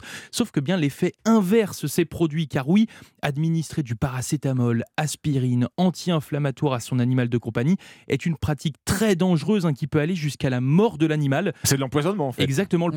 Paracétamol, par exemple, hein, c'est une substance toxique pour les chiens et, et les chats. C'est pour ça que l'ANSES hein, vient de lancer une mise en garde hein, sur ce sujet, appelant les propriétaires d'animaux à systématiquement consulter un vétérinaire qui, eux, vont pouvoir identifier et traiter de la, meilleure- la meilleure des manières toutou ou matou, je vous le disais, en administrant parfois, c'est vrai, des, des molécules destinées à l'humain, mais en bonne quantité. Alors oui, une consultation chez le vétérinaire peut coûter cher, hein, 40 euros en moyenne, sauf que bien quand on est propriétaire, on est sens d'un animal de compagnie, on est censé le savoir hein, lorsqu'on l'adopte, et surtout, bien c'est comme pour les humains, on ne s'invente pas médecin ou même vétérinaire. Voilà, animaux de compagnie, ne donnez pas vos propres médicaments à Médor et Tigrou. C'est un article à retrouver dans le Parisien ce matin. Donc, Alerte. L'automédication a ses limites. Enfin là, c'est même plus de l'automédication. Ah oui, c'est de On- l'empoisonnement. L'armoire à pharmacie n'est pas faite pour nos compagnons à quatre pattes. Exactement, c'est ça le topo. Voilà, bon, c'est dit. Votre sélection ce matin, Ombline. Vous est-il déjà arrivé de vous plonger dans le livre euh, d'un de vos idoles, hein, Dans mes yeux par exemple, de Johnny Hallyday, euh, un après-midi d'été sur un, un transat, ou peut-être plus récemment l'incontournable suppléant livre confession du prince Harry? Eh bien derrière les livres des célébrités se cachent souvent Bon, la plupart du temps, La plupart du temps, oui, oui. des auteurs fantômes, ceux qui ont véritablement couché les mots sur le papier après plusieurs heures d'entretien avec le principal intéressé. Profession Prête-plume, c'est un article du Figaro qui tourne le projecteur vers ces écrivains de l'ombre. Embauchés par des maisons d'édition, ils se cachent derrière les vedettes de la chanson, de la télévision, sportive, parfois politique aussi. Ils écrivent à la première personne et ne nient pas exercer une profession alimentaire, car si le livre se vend, cela peut être vraiment euh, intéressant, voire euh, très lucratif. En général, ils reçoivent un quart de l'avoir versé euh, par l'éditeur du livre, mais surtout, ils partagent les droits d'auteur avec celui ou celle qui est en photo sur la couverture, Mhm. couverture sur laquelle leur nom n'apparaît pas. Sauf quand l'entretien entre l'auteur et la personnalité est revendiqué. Oui. Dans mes yeux de Johnny Hallyday, c'était avec Amanda Stairs. Là, c'était Mhm. vraiment un entretien entre euh, les, les deux personnages. Donc, pour le suppléant du prince Harry, la plume est celle de l'écrivain américain John Joseph Moringer. Il avait déjà signé les mémoires du tennisman André Agassi. Et pour trouver son nom, dans le suppléant euh, du prince Harry. Il faut parcourir à la fin la liste des remerciements. Eh C'est discret. Mmh, très discret. Exactement. En France, la Société des gens de lettres, le syndicat des, des auteurs, se bat depuis plusieurs années pour qu'il y ait plus de reconnaissance. Alors, s'il n'y a pas vraiment de mystère autour de l'identité de la personne qui a écrit les mémoires de Zinedine Zidane hein, ou de Mmh. l'ex-star du loft euh, Loana, bon, pour certains livres de personnalité politique, personnalité politique, il existe parfois des zones d'ombre. Hmm, Parfois, il faut appel effectivement à des prêtres plumes, mais on ne le sait pas Ça forcément. ne se dit pas beaucoup en général. Chez, euh, voilà, oui. chez Robert Laffont, dites-vous bien que 20 livres sont écrits chaque année par des auteurs fantômes sur 180 ouvrages publiés. Aujourd'hui, ce sont les influenceurs, les stars des réseaux sociaux qui représentent une nouvelle manne hein, pour les éditeurs et des offres d'emploi donc pour ces écrivains cachés. Le business des prêtes plumes, c'est dans le Figaro. Et quand on parle des prêts plumes, en général, on veut des noms, mais c'est là où, comme vous le disiez à l'instant, On les a euh, pas. C'est très rare, On oui, n'est oui. Ça pas dépend. tant- Ça- non, Ça- c'est- alors ça part- parfois c'est effectivement c'est officiel, voilà. Oui. Mais euh, bon, quand on parle de politique, par exemple, Quand hein, on parle politique, en général, ce n'est euh, pas affiché. Non, c'est pas trop Et affiché. parfois, ils ne le revendiquent pas non plus d'ailleurs. C'est à vous, euh, je vous prête le micro, mon cher. Oui, moi je vous emmène ce matin à Notre-Dame. Alors plus exactement, sous le parvis de la cathédrale Notre-Dame. C'est dans le journal du dimanche qui a pu visiter en avant-première l'espace de présentation des travaux de reconstruction. Cet espace va ouvrir demain au public sous le parvis de Notre-Dame, donc Mm. là où il y avait un parking auparavant. Mais après l'incendie de la cathédrale, ce parking a été condamné. Ça va faire bientôt déjà 4 ans hein, l'incendie. Oui, ouais, 14 quatre ans. euh, 15 avril, 15 avril 2019 précisément. Quatre ans plus tard, on peut donc à nouveau descendre sous le parvis, mais alors cette fois plus en voiture. On y va en piéton, on y va en visiteur même, puisque le parc de stationnement a été transformé en centre de visiteurs. Bon moyen évidemment de drainer une partie de la foule des touristes qu'on voit déambuler chaque Oui, jour, un peu perdus et frustrés hein, surtout euh, de ne pas pouvoir euh, euh, rentrer dans Notre-Dame, ce chantier étant évidemment interdit au public. 2000 mètres carrés donc en souterrain. Depuis janvier déjà, on peut faire euh, la visite de la cathédrale en 40 minutes de réalité virtuelle. Mais à partir de demain, vous découvrirez aussi une maison du chantier et des métiers de Notre-Dame. Alors pour ceux qui buteraient un petit peu Mm. sur le nom, c'est vraiment pensé pour le grand public. hein. C'est pensé pour les Mmh, familles. ouais. L'idée ici, c'est de faire découvrir euh, les techniques qu'on utilise pour restaurer euh, Notre-Dame, les métiers qui sont engagés. Et alors là, si on parle de métiers, ce sont surtout les jeunes hein, qui sont visés, les scolaires, euh, dont la visite est attendue évidemment et qui s'interrogent euh, sur leurs orientations. Alors vous allez pouvoir euh, découvrir une maquette de Notre-Dame à l'échelle 1,55e. Oui, c'est pas mal, spectaculaire quand même. Mhm. hein. Un Mhm. petit film qui montre les étapes du sauvetage de la cathédrale, c'était pas gagné.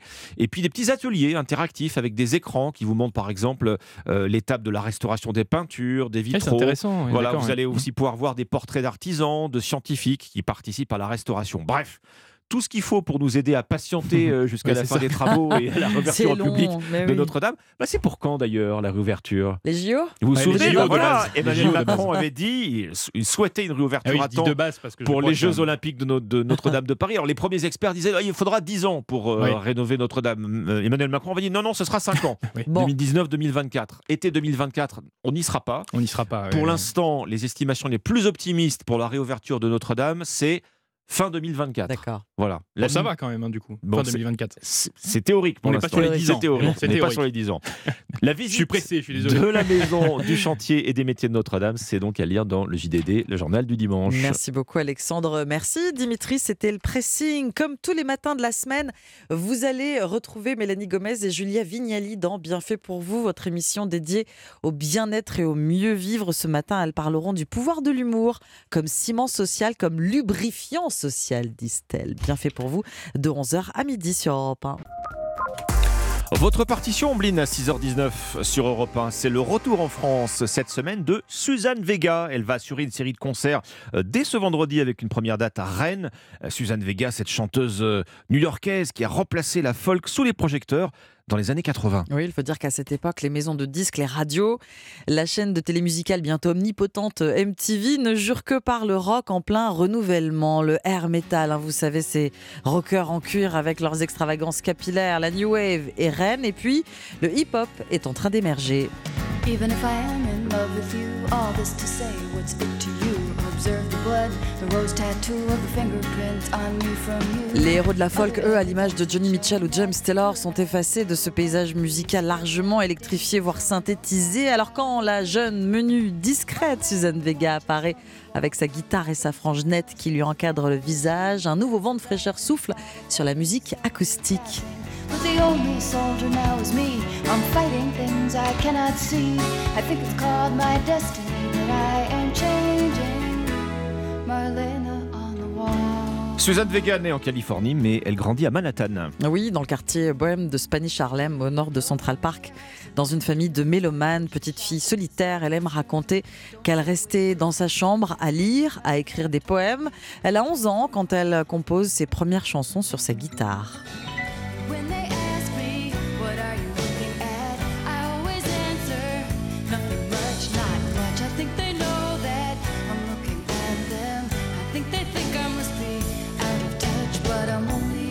Suzanne Vega est une enfant surdouée. Elle intègre euh, la légendaire école d'art vivant de New York. Oui, vous savez, celle qu'on voit dans le film Fame. On y apprend le théâtre, la danse, le chant, la musique. Une fois diplômée au début des années 80, Suzanne Vega se lance pour de bon. En 1985, en plein phénomène Madonna, elle sort son premier album et assure notamment les premières parties de son idole Lou Reed. En 1987, son deuxième album va lui apporter la notoriété internationale. Ouais, et ce qui est franchement culotté, c'est que ce disque Solitude Standing s'ouvre avec un titre enregistré a cappella. I am sitting in the morning at the diner on the corner. I am waiting at the counter for the man to pour the coffee. And Tom's Dinner, c'est le nom du the restaurant situé sur Broadway, fréquenté par les étudiants de l'Université de Columbia. Un récit tout bête fait de ses observations alors qu'elle sirote un café un matin avant d'aller prendre le métro. Une chanson qui va connaître un destin étonnant. hein. Oui, d'abord parce que on l'entend, hein, la voix de Suzanne Vega est si claire, si pure, qu'elle va être utilisée comme test pour un nouveau format audio, le MP3. Et puis en 1990, Tom's Dinner devient son plus grand succès grâce à la reprise du duo de producteurs anglais DNA.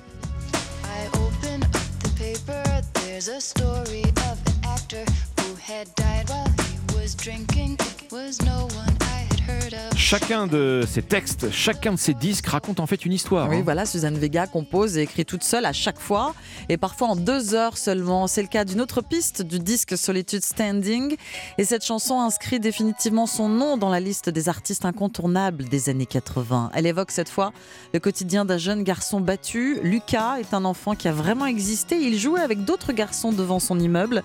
Suzanne Vega ne le connaissait pas vraiment et le trouvait simplement différent des autres. C'est elle qui a inventé pour la chanson une histoire de violence familiale, histoire fausse dans la réalité. Elle n'a fait que lui emprunter son prénom.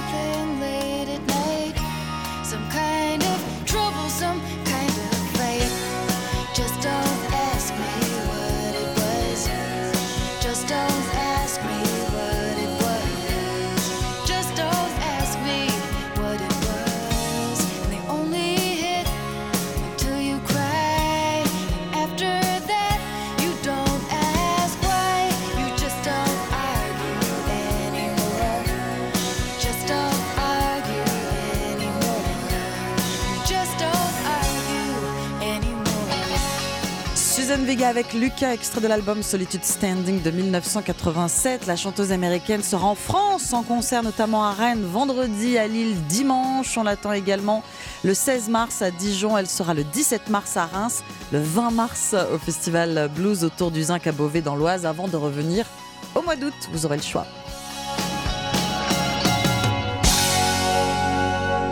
La partition de Suzanne Vega ce matin sur Europe 1. Merci Omblin. Après le journal de 6h30, l'interview écho, on va s'intéresser à notre euh, panier de course, le vôtre, hein, qui continue de flamber, au point qu'on parle maintenant d'un mois de mars rouge. L'inflation continue sur sa lancée. Certains produits seront plus touchés que d'autres. On va voir lesquels à 6h40 avec euh, Émilie Mayer, experte consommation à l'Institut IRI, avec lequel on réalise chaque mois notre panier européen. Le retour des correspondants d'Europe 1 pour la revue de presse internationale avant 7h et l'innovation avec Anissé Mbida tout de suite.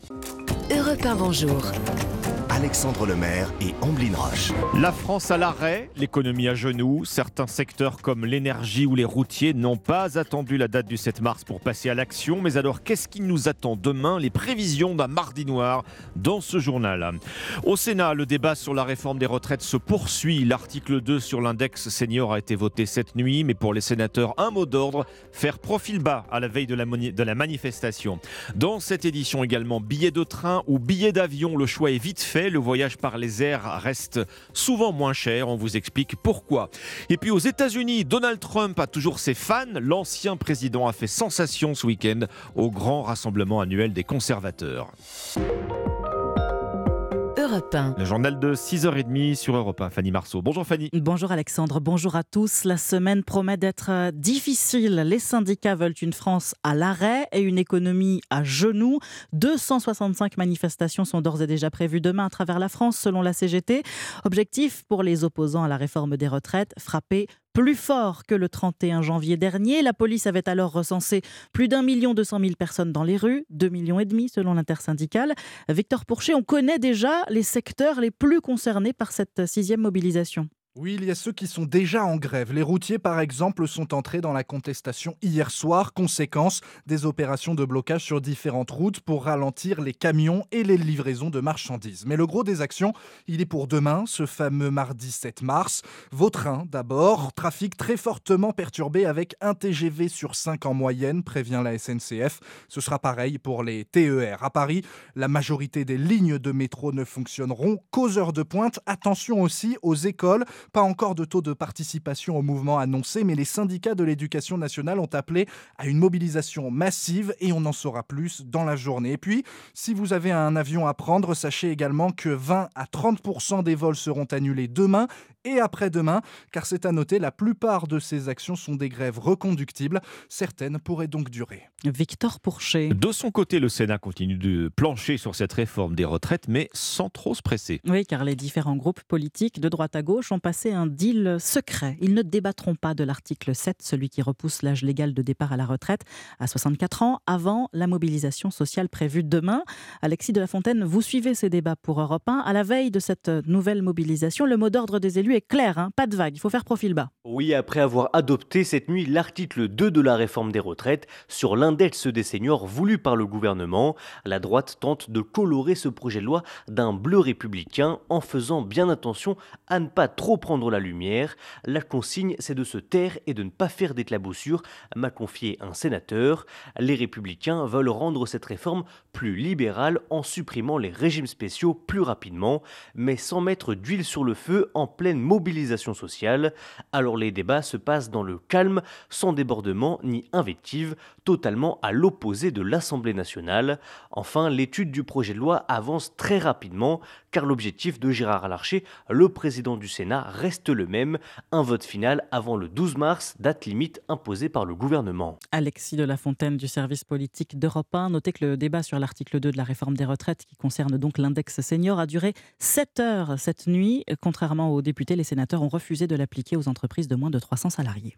Les enseignes de la grande distribution sont attendues aujourd'hui à Bercy. Rendez-vous à 8h30 pour trouver des solutions contre l'inflation alimentaire. En un an, les prix ont augmenté de 14,5%. Le gouvernement qui voulait lancer un panier anti-inflation a finalement renoncé pour laisser à chaque groupe de la grande distribution la liberté de fixer ses propres boucliers contre la flambée des prix. Autre secteur où la facture est salée, le transport. Les billets de train ont augmenté de 5% en janvier dernier, plus 20% en 2022 pour les trajets en avion. Et pourtant, les Français sont toujours aussi fans de l'aérien. Sur les deux premiers mois de l'année, les recherches pour des vols au départ de la France ont bondi de 40%. Il faut dire qu'il reste moins cher que le train. Prenez un, un Paris-Marseille, par exemple, pour le 26 mai prochain. 75 euros avec la SNCF, 51 euros sur Air France. Margot Faudéré, expliquez-nous cette différence de prix. Pourquoi l'avion est-il moins cher que le train?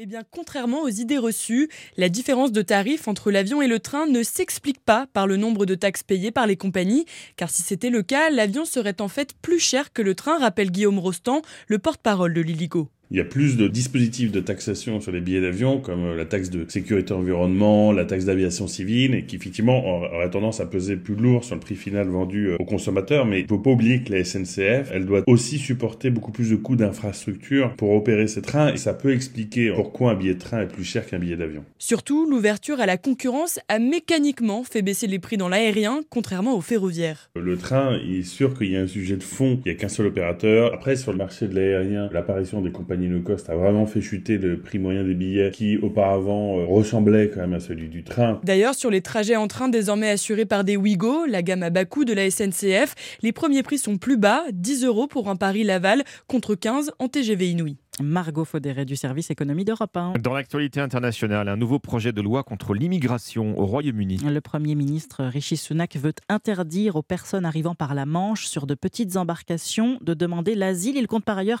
les renvoyer vers le Rwanda. Son projet sera présenté demain. Rishi Sunak est attendu à Paris vendredi pour un sommet bilatéral avec Emmanuel Macron. Aux États-Unis, maintenant, le grand rassemblement annuel des conservateurs, le CIPAC, c'était ce week-end. Un rendez-vous incontournable pour les candidats ou futurs candidats à la présidentielle américaine, c'est généralement là qu'ils vont courtiser leurs électeurs et tenter de conquérir la base républicaine. Donald Trump était bien évidemment présent. Aviva Fried, vous êtes la correspondante d'Europe 1 aux États-Unis. L'ancien président a pu tester sa cote de popularité et elle est intacte. Oui, hein, et si l'élection américaine se tenait exclusivement au CIPAC, Donald Trump serait réélu à une écrasante majorité. L'ancien président a fait son show pendant près de deux heures devant des fans en transe. Nous battrons les démocrates, nous mettrons en déroute les médias fake news, nous exposerons et traiterons de manière appropriée les imposteurs républicains, nous expulserons Joe Biden de la Maison-Blanche et nous libérerons l'Amérique de ses crapules et de ses scélérats une bonne fois pour toutes. On l'entend, hein, les supporters réclament 4 ans de plus, euh, mais le CIPAC n'a peut-être plus autant d'influence sur le parti. Euh, les adversaires potentiels de Donald Trump, comme le gouverneur de Floride, Ron DeSantis, ont boudé le rassemblement. Il y avait aussi nettement moins de spectateurs que lors des éditions précédentes, ce qui fait dire aux analystes politiques américains que le CIPAC n'est guère plus désormais qu'une secte trumpiste, virulente mais sans poids véritable. N'oublions pas quand même que c'est déjà ce qu'on disait du candidat Trump en 2016, avec le résultat qu'on connaît. Aviva Fried, correspondante d'Europe 1 aux États-Unis. Un mot de sport pour finir avec la victoire de l'Olympique de Marseille hier soir face à Rennes, un but à zéro. Les Marseillais confortent ainsi leur seconde place dans le championnat et clôturent cette 26e journée de Ligue 1 sur une bonne nouvelle après une semaine pour le moins difficile. Merci Fanny Marceau. Bon réveil ce lundi 6 mars euh, sur Europe 1. 6h38 à suivre. Où en est la facture de votre chariot au supermarché? Elle va continuer de, gonfler. C'est ce qui se dessine euh, pour les prochaines semaines, les prochains mois. Quels sont les produits qui vont encore quand est-ce que ça va s'arrêter?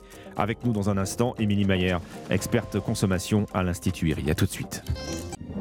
Europe 1, bonjour. Alexandre Lemaire et Omblin Roche. Bon début de matinée, il est 6h41 sur Europe 1. L'inflation n'est pas prête de s'arrêter, en particulier au rayon alimentaire. Les négociations commerciales annuelles entre producteurs et distributeurs se sont conclues la semaine dernière.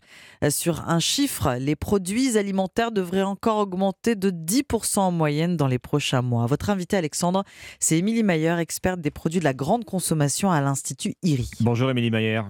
Bonjour. Quand on parle d'inflation la plus visible et la plus douloureuse, euh, c'est bien au supermarché, hein, c'est bien quand on fait ses courses. On trouve une, inflation, une inflation à deux chiffres pour les produits alimentaires et ça ne va pas s'arrêter. Absolument, mais c'est vrai qu'on est déjà là au mois de, au mois de février, on était sur des, des augmentations de prix de l'ordre de 14,5% en moyenne. hein. Et avec la fin des négociations commerciales, ce chiffre va continuer de grimper tout au long du, du deuxième trimestre. Alors de combien encore? Alors, euh, selon nos hypothèses, hein, il devrait grimper autour de 7%, certains parlent de 10%, euh, mais en tout cas, vous voyez que c'est un chiffre, que ce soit 7 ou 10%, ajouté aux 14,5% d'inflation actuelle, c'est sûr que ça va faire des très très grosses progressions de prix pour les consommateurs. Donc on va arriver à des augmentations totales de près de 20% en l'espace de, de quoi? De 18 mois? Absolument, c'est ça. Euh, on va dire dans la grande distribution, la- la- l'inflation est arrivée au printemps 2022 après les négociations de l'année dernière, donc euh, au bout d'une grosse année, oui. Quels sont les produits qu'on va voir encore augmenter nettement hein, dans les semaines, dans les mois qui viennent? Alors globalement, tout peut augmenter parce que les, les demandes de tarifs étaient beaucoup liées à, des, à, des- à la hausse de l'énergie. hein, et de l'énergie, il y en a dans tout ce que l'on achète, tout ce que l'on consomme pour produire, pour transformer, pour transporter. Maintenant, il y a des produits qui ont déjà beaucoup, beaucoup augmenté, que ce soit l'huile, les pâtes, euh, le beurre, etc. Donc ces produits qui ont déjà beaucoup augmenté, on devrait les voir moins augmenter, à l'inverse des produits dont les prix n'ont pas été renégociés depuis l'année dernière, les produits d'entretien, d'hygiène beauté, cela devrait euh, augmenter euh, plus fortement cette année. Alors tous les produits, dites-vous, ce qui a fait parler de, de, de Mars rouge. Ça y est, nous y sommes, Émilie Maillère. Alors, Mars rouge, c'est c'est une expression, si vous voulez, pour euh, juste expliquer le fait que les négociations entre les marques et puis les enseignes se terminant le 1er mars, à partir de là, les nouveaux prix qui ont été négociés entre les deux parties bah, se mettent en place dans les magasins. Et donc, ça commence à se mettre en place au mois de mars, mais ça va vraiment se faire progressivement tout au long du deuxième trimestre. L'inflation, elle va grimper comme ça jusqu'à la fin du mois de mai. Ouais, lentement, mais sûrement. C'est ça qu'on retient surtout, en fait, euh, Émilie Maillère, dans tout cela. C'est qu'on va, on va finir par payer le prix fort. Alors peut-être pas tout de suite, mais en tout cas, on y va. Oui, c'est ça, c'est ça. C'est-à-dire que ça va se faire progressivement, puisque il faut que le, temps que les, prix des produits hein, changent dans les magasins, toutes les stratégies ont pas les mêmes, euh, toutes les enseignes n'ont pas les mêmes stratégies. Certains vont augmenter tout de suite, d'autres vont étaler dans le temps, mais quoi qu'il arrive, d'ici deux mois, les prix seront supérieurs, bien supérieurs à ce qu'ils sont aujourd'hui. Est-ce que les marques distributeurs vont échapper à cette flambée? Alors les marques de distributeurs, non, euh, elles ont un niveau d'inflation qui est même supérieur aux grandes marques, hein, parce que globalement, une, marque de distributeur, c'est essentiellement des coûts. Il y a moins de, de, de d'investissement marketing ou publicitaire qu'une marque nationale. Donc quand, euh, quand les coûts augmentent, ça se répercute beaucoup sur les marques de distributeurs. Donc l'inflation est plus forte sur les marques de distributeurs. Mais ça reste quand même des produits qui sont 20-25% moins chers que, que les grandes marques. Donc c'est quand même plus intéressant pour un consommateur d'acheter de la marque euh, de distributeur que de la marque euh, nationale. Émilie Maillard, ça va durer jusqu'à quand tout cela? Bah, écoutez, on imagine que l'inflation, elle va, elle va grimper, grimper jusqu'à la moitié de l'année 2023. Après, l'inflation, elle va se tasser, mais ça ne veut pas dire que les prix vont baisser. Hein. C'est pas parce que l'inflation, elle sera euh, à plus qu'un chiffre que les prix vont baisser. Les prix vont continuer d'augmenter euh, tout au long de l'année 2023 et, et peut-être encore un peu en 2024. Donc quand vous dites se tasser, c'est une décélération en réalité. Ça va augmenter moins vite. Exactement, c'est exactement ça. Quand on, alors quand est-ce qu'on pourra parler vraiment de décrue, de baisse des prix à proprement, à proprement parler? Alors, si vous voulez, pour qu'il y ait de la décrue, ça voudrait dire qu'il y ait de la déflation. Euh, très honnêtement, on, mise plutôt sur un tassement de l'inflation l'année prochaine, hein, une inflation peut-être de l'ordre de 1 à 2% euh, mais de la déflation, de la baisse de prix, pour l'instant, on n'imagine pas tout à fait ça dans les scénarios qu'on projette. Mhm. Comme chaque mois, le panier européen, hein, en partenariat avec votre institut, Émilie Maillard, l'Institut IRI, tout n'est pas si noir. Il y a quelques produits dont les prix marquent le pas tout de même. hein. Oui, absolument, parce que dans le panier, c'est vrai qu'il y a pas mal de produits comme de la viande, du beurre, des pâtes. Et ce que je disais tout à l'heure, c'est que ces produits ont déjà beaucoup augmenté. Et comme les cours des matières premières se sont bien tassés ces derniers mois, là, par rapport au mois au mois précédent, bah, le panier n'augmente, euh, n'augmente pas. Il y a même certains produits qui baissent parce que bah, les promotions, c'est un vrai moyen pour les consommateurs hein, de faire des économies. Donc, quand on trouve un produit en promo, on le paye moins cher que, que la fois d'avant où il, où il ne l'était pas. Et vous retrouverez le détail tout à l'heure de ce panier européen dans le journal euh, de, de 8 heures. Le gouvernement vient d'abandonner son projet de panier anti-inflation, euh, commun pour toute la grande distribution. Il laisse finalement la main euh, aux, enseignes. Plusieurs s'y étaient déjà mises. hein. Dernière en date, Carrefour et Intermarché. Donc, en fait, c'est la grande distribution qui prend le relais. hein. Bah, Globalement, sous l'impulsion, on va dire, du, gouvernement, les enseignes ajoutent là à court terme un, un dispositif. Alors, faut quand même faut quand même dire que ça fait un an hein, que la grande distribution a déjà développé beaucoup de choses pour soutenir le pouvoir d'achat des Français avec des boucliers anti-inflation, des défis anti-inflation, des opérations carburant à prix coûtant. Mais l'inflation, elle s'installe, elle continue de grimper, donc ça devient vraiment difficile pour une partie des Français. Et donc les distributeurs ont mis en place ces nouveaux dispositifs. Chacun a sa stratégie, mais l'objectif c'est bien le même, hein. c'est de proposer des produits du quotidien à prix bas et surtout à prix bloqué pour éviter que ces produits ne continuent à augmenter dans les, dans les mois qui viennent. Bon, du point de vue des consommateurs, plus que jamais, chasse aux promos, chasse aux bonnes affaires. Le stockage peut-être? Stocker, euh, remplir les placards de tout ce qui n'est pas périssable? Alors, stocker quand euh, les moyens financiers le permettent. Bien hein. sûr. C'est-à-dire qu'il y a pas mal de Français qui ont un budget assez limité et qui, voilà, qui ont un budget pour euh, faire euh, une, une des, des courses pour une semaine et peuvent pas se permettre de stocker. Mais effectivement, ceux qui peuvent se permettre de stocker le font parfois sur des promotions qui valent, qui valent le coup. Merci, Émilie Maillère, experte des produits de grande consommation à l'Institut IRI. Merci à vous. Au revoir. Europe 1, il est 6h47. Europe 1, bonjour. Alexandre Lemaire et Omblin Roche.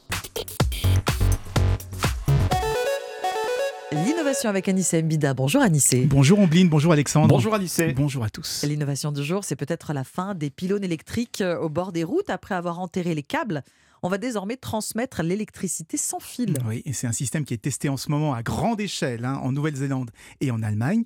Et l'idée, bah, c'est tout simplement de remplacer tous ces gros pylônes de lignes à haute tension par deux petites antennes, une émettrice une réceptrice séparée de 5, euh, 10, 20 km, voire même plus, et qui se transmettent la même quantité d'énergie, mais grâce à des ondes radio. Alors, euh, ça a énormément d'avantages. D'abord, c'est plus écologique, hein, il n'y aura plus besoin de lézarder les forêts pour appâtrer l'électricité euh, des centrales.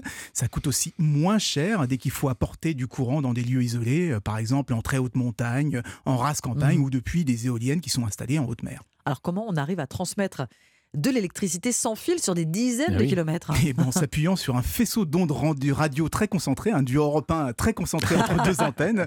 Donc pour que ça marche, eh ben, il faut qu'elle soit pile dans la même ligne de mire. C'est une technique qu'on maîtrise depuis assez longtemps, hein, chez les militaires notamment. Mais jusqu'ici, on n'avait jamais réussi à l'exploiter de façon rentable. Et c'est apparemment ce qu'est parvenu à faire MROB, c'est une start-up néo-zélandaise. Et aujourd'hui, ils travaillent même avec l'Agence spatiale européenne. Ah oui. Et pourquoi? Eh bien parce qu'en installant leur technologie sur des satellites, eh bien ça permettrait de construire des centrales solaires dans l'espace, donc d'avoir des panneaux solaires qui donnent leur plein rendement 24 heures sur 24, et ensuite eh bien, de rapatrier facilement l'énergie sur Terre. Mais alors, il n'y a pas de risque dans tout cela? Qu'est-ce qui se passe, par exemple, si un oiseau ou si quelqu'un traverse euh, le faisceau d'ondes? Ben, je leur ai posé la question, et a priori, si on ne reste que quelques secondes dans le faisceau, ben, il ne se passera rien. Quelques secondes. Voilà, alors, alors ça commence quand même un petit peu à chauffer Ouais. quand on reste quelques Ça minutes. chatouille. Mais seulement de 1 ou 2 degrés. Donc en principe, je dis bien en principe, ça serait moins dangereux que des lignes à haute tension actuelles. Alors évidemment, il faut vérifier avec toute la paranoïa qui est aujourd'hui euh, autour des, des ondes. Mais si ça marche, avouez que ça serait quand même très prometteur. Je vous laisse vérifier si vous voulez bien. J'ai chaud, j'ai chaud. Merci Anissé. Bon lundi, à partir de 16h tout à l'heure, vous allez retrouver Stéphane Bern et son équipe dans Historiquement Vôtre. Et en plus de vous raconter euh, des histoires, eh bien, ils vont vous offrir cette semaine une croisière, une croisière Hurtigruten d'une semaine pour deux personnes en Norvège. Et pour tenter votre chance, vous répondez à la question qui vous sera posée tout à l'heure par Stéphane Bern entre 16h et 18h. Il faudra jouer par SMS en envoyant le mot croisière au 7 39 21 75 centimes et coût du message. 3 SMS pour participer. Bonne chance à tous. Europe 1, bonjour. 6h50 sur Europe 1, les titres de ce 6 mars. Alban Le Prince. À la veille de la cinquième journée de mobilisation contre la réforme des retraites, les prévisions sont tombées. À la SNCF, comptez seulement un TGV et TER sur 5. Trafic aussi très perturbé à la RATP dans l'aérien. 30% des vols annulés à Orly, Lille, Bordeaux ou encore Lyon. Les éboueurs jusqu'ici absents du mouvement vont aussi entrer dans la danse. Sur le texte, l'index senior a été voté cette nuit au Sénat pour les entreprises de plus de 300 salariés. Au programme aujourd'hui, la création d'un CDI, nouvelle formule pour inciter à l'embauche des seniors au chômage. Bruno Le Maire convoque les distributeurs ce matin à Bercy si le gouvernement a abandonné le projet de panier anti-inflation commun à toutes les enseignes. Il veut leur demander de diminuer leur marge. Et puis le millésime 2023 du guide Michelin dévoilé tout à l'heure à 10h à Strasbourg. Parmi les chefs évoqués pour rejoindre le club des 3 étoiles, Alexandre Couillon à Noirmoutier ou encore Jean-François Piège à Paris. Nous devons aider le continent africain. to live with us the European dream. Good friend of Taiwan. Europe 1, bonjour. Votre revue de presse internationale sur Europe 1. Nous sommes d'abord en Algérie. Bonjour Nour Chahine. Bonjour. De quoi parle la presse algérienne ce lundi? Eh bien, du nouveau projet de loi sur les syndicats. D'ailleurs, tous les regards des syndicalistes sont braqués sur les députés. Écrit l'expression. Les députés examinent actuellement ce projet de loi controversé. Le texte est rejeté par une trentaine de syndicats autonomes de la fonction publique, mentionne le journal. Des syndicalistes pour qui la proposition du gouvernement remet en cause certains acquis du syndicalisme en Algérie. El Watan revient pour sa part sur une déclaration du président Tebboune concernant cette nouvelle loi le chef de l'État estime inacceptable le fait que certaines grèves soient improvisées et sans préavis. Selon le CITESA, le débat autour de cette loi aurait déjà coûté son poste au secrétaire général du principal syndicat algérien, l'UGTA, même si officiellement il aurait démissionné pour des raisons de santé. Nous sommes maintenant au Kenya avec vous, Charlotte Simonard. De quoi est-il question dans les journaux du pays? De cette décision de la Cour suprême qui fait scandale, la reconnaissance d'un groupe de défense des droits LGBT comme organisation officielle. L'affaire fait grand bruit depuis plusieurs jours car au Kenya, eh bien, l'homosexualité est un crime passible de 14 ans de prison. Le quotidien The Nation rapporte la position ferme du président kenyan à ce sujet. Nous n'autoriserons jamais les mariages homosexuels et d'appeler les leaders religieux à protéger la jeunesse face à ce qu'ils considèrent être des traditions tradition satanique de l'Occident. Le journal The Star, lui, rapporte les craintes de la communauté LGBT pour la sécurité de leurs membres. Depuis que le débat refait la une de l'actualité kenyane, eh bien les menaces et agressions se multiplient contre la communauté gay, rapporte le quotidien. Nous sommes enfin en Argentine avec vous, Flora Genoux, à la une des journaux argentins. Des restes humains retrouvés dans le ventre d'un requin dans le sud du pays depuis le 18 février. Un père de famille de 32 ans est porté disparu, rappelle le journal Los Andes. Son véhicule est retrouvé sur une plage, mais aucune trace du trentenaire. Huit jours plus tard, des pêcheurs contactent la police, rapporte Ambito Financiero. Ils viennent d'éviscérer un requin dans lequel ils retrouvent de la chair et de la graisse humaine. Une découverte inédite. Parmi les restes, un tatouage sur un avant-bras qui permet d'identifier le disparu. L'hypothèse de la police, écrit l'Argentino Diario, celle d'un accident sur la plage, puis d'une vague qui a emporté le corps, ensuite dévoré par le requin à grands ailerons, une bête d'un mètre cinquante environ. Mais le scénario d'un meurtre avec un corps jeté à la mer n'est pas écarté, souligne le journal. Merci Flora Genoux, merci à nos correspondants. 6h53, bon réveil, vous êtes sur Europe 1. La France à l'arrêt, vous connaissez le mot d'ordre, il est dans toutes les têtes pour la journée de demain contre la réforme des retraites. Alors on en sait plus sur les contours de cette journée d'action, on vous en parle ce matin sur Europe 1. La grève reconductible, attention, commence elle dès ce soir. Dans l'actualité également, la disparition de Leslie et Kevin. Deux corps ont été retrouvés, ils sont en cours d'autopsie, d'identification. Trois suspects sont maintenant mis en examen. Dans un instant, Europe 1 matin avec Dimitri Pavlenko. A tout de suite. Europe 1 matin. Il est 6h57 sur Europe 1, excellente matinée. Et vous retrouvez Dimitri Pavlenko. Bonjour Dimitri. Bonjour Alexandre Lemaire. Bonjour Ambline Roche. Bonjour. Plaisir de vous retrouver Ambline. Merci, ravi d'être là.